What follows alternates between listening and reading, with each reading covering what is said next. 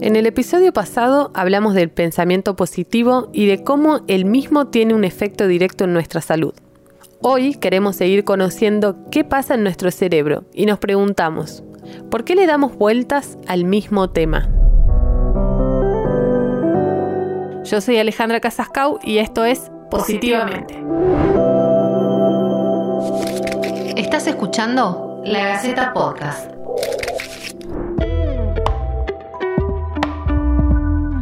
A veces me quedo pensando en lo que podría haber dicho después de una discusión, pero no lo pienso un rato, lo pienso horas. La rumiación hace referencia a la situación en la cual una persona se concentra en pensamientos repetitivos sobre sus síntomas y sus posibles causas de manera pasiva, es decir, que no busca soluciones. Estos círculos viciosos del pensamiento no solo frenan nuestra creatividad, sino que transforman todo lo que con el paso del tiempo va haciendo que nos sintamos peor. Para saber cómo es un ser rumiante y cómo tratarlo, hablamos con la psicóloga Sofía Wild. Hola Sofía, ¿cómo estás? Contanos qué es la rumiación.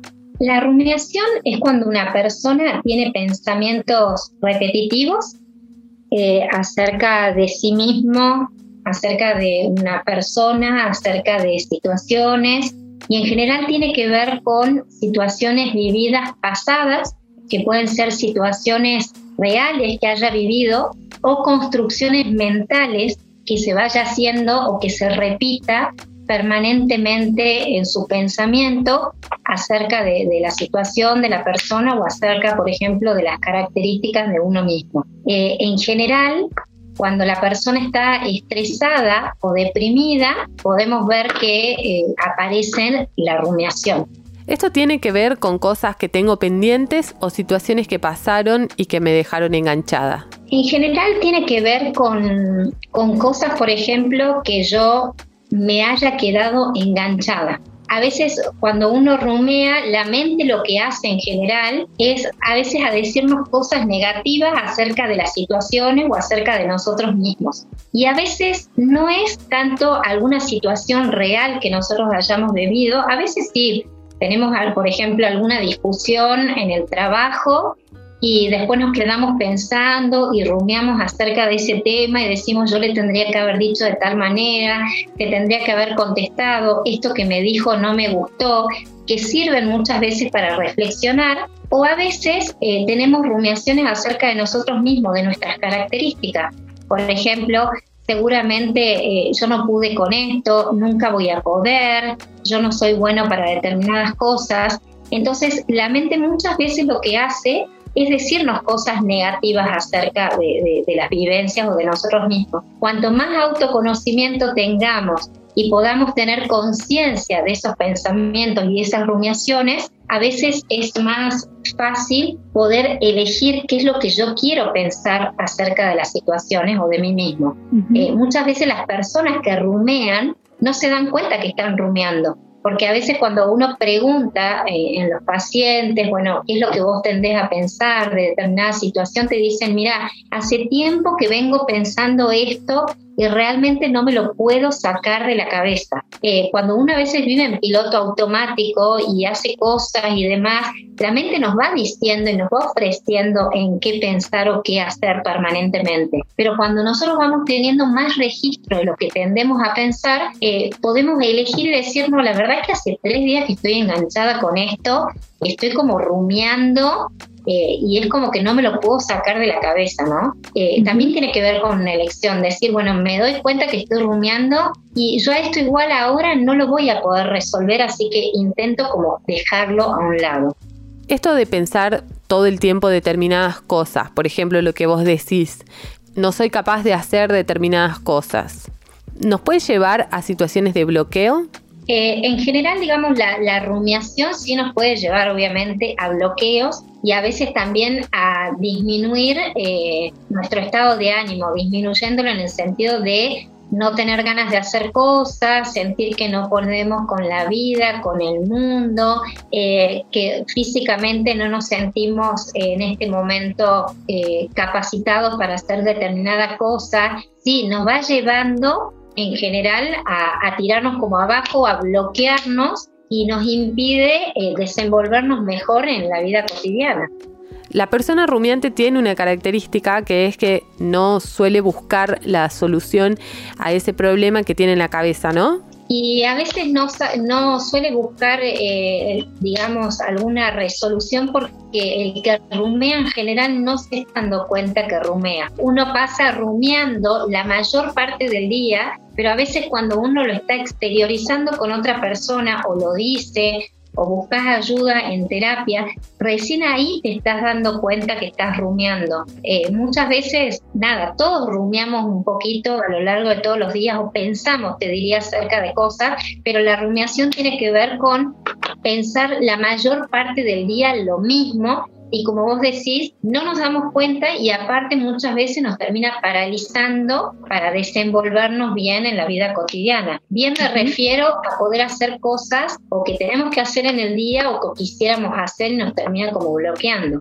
¿Se la puede considerar un trastorno? Yo creo que la dificultad está cuando te, esa rumiación constante eh, te impide desenvolverte en las cosas que vos querés hacer en la vida, eh, te bloquea eh, en tu persona y sobre todo cuando pasamos a tener depresión, en general la persona que está deprimida tiende a rumiar.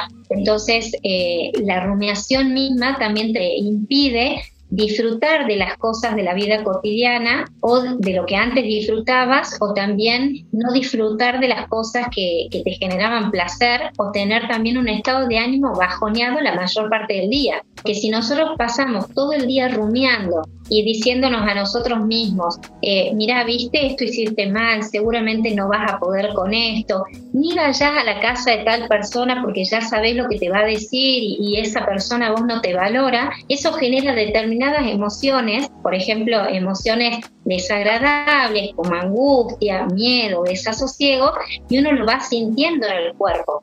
Entonces, sin querer, eso te genera, como decías vos recién, eh, parálisis, desasosiego, dolor en el estómago, eh, te puede generar eh, tal vez, digamos, no tener ganas de, hacer cosas en el día y te va de alguna manera paralizando. Eh, la rumiación particularmente, creo que lo bueno es saber pensar, ¿no? Decir, bueno, ¿qué es lo que yo tiendo a pensar a lo largo del día? ¿Qué es lo que yo pienso? ¿Tiendo a pensar cosas negativas acerca de mí mismo? Eh, pienso cosas negativas acerca de, mi trabajo, en mi relación de pareja, esto no, como veníamos hablando, de poder tener como un autoconocimiento.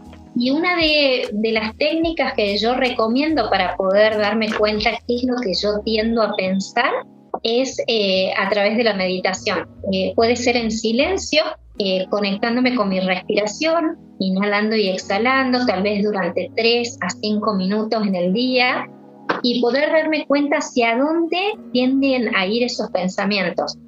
Eh, tal vez esos pensamientos eh, vienen, por ejemplo, pensando, eh, no te estás pudiendo concentrar, seguramente no vas a poder, viste, nunca te sale bien la meditación. Entonces yo ahí puedo registrar que esos pensamientos tienen que ver en general con mi manera de ser, me auto boicoteo o tal vez tiendo a pensar eh, con todas las cosas que tengo que hacer cuando termino de meditar, entonces eso me impide concentrarme o tiendo a pensar y ahí es cuando detecto la rumiación, qué cosas hice mal, yo no debería haber contestado de tal manera, este trabajo no me sirve, yo nunca voy a poder hacer tal cosa porque no tengo capacidad.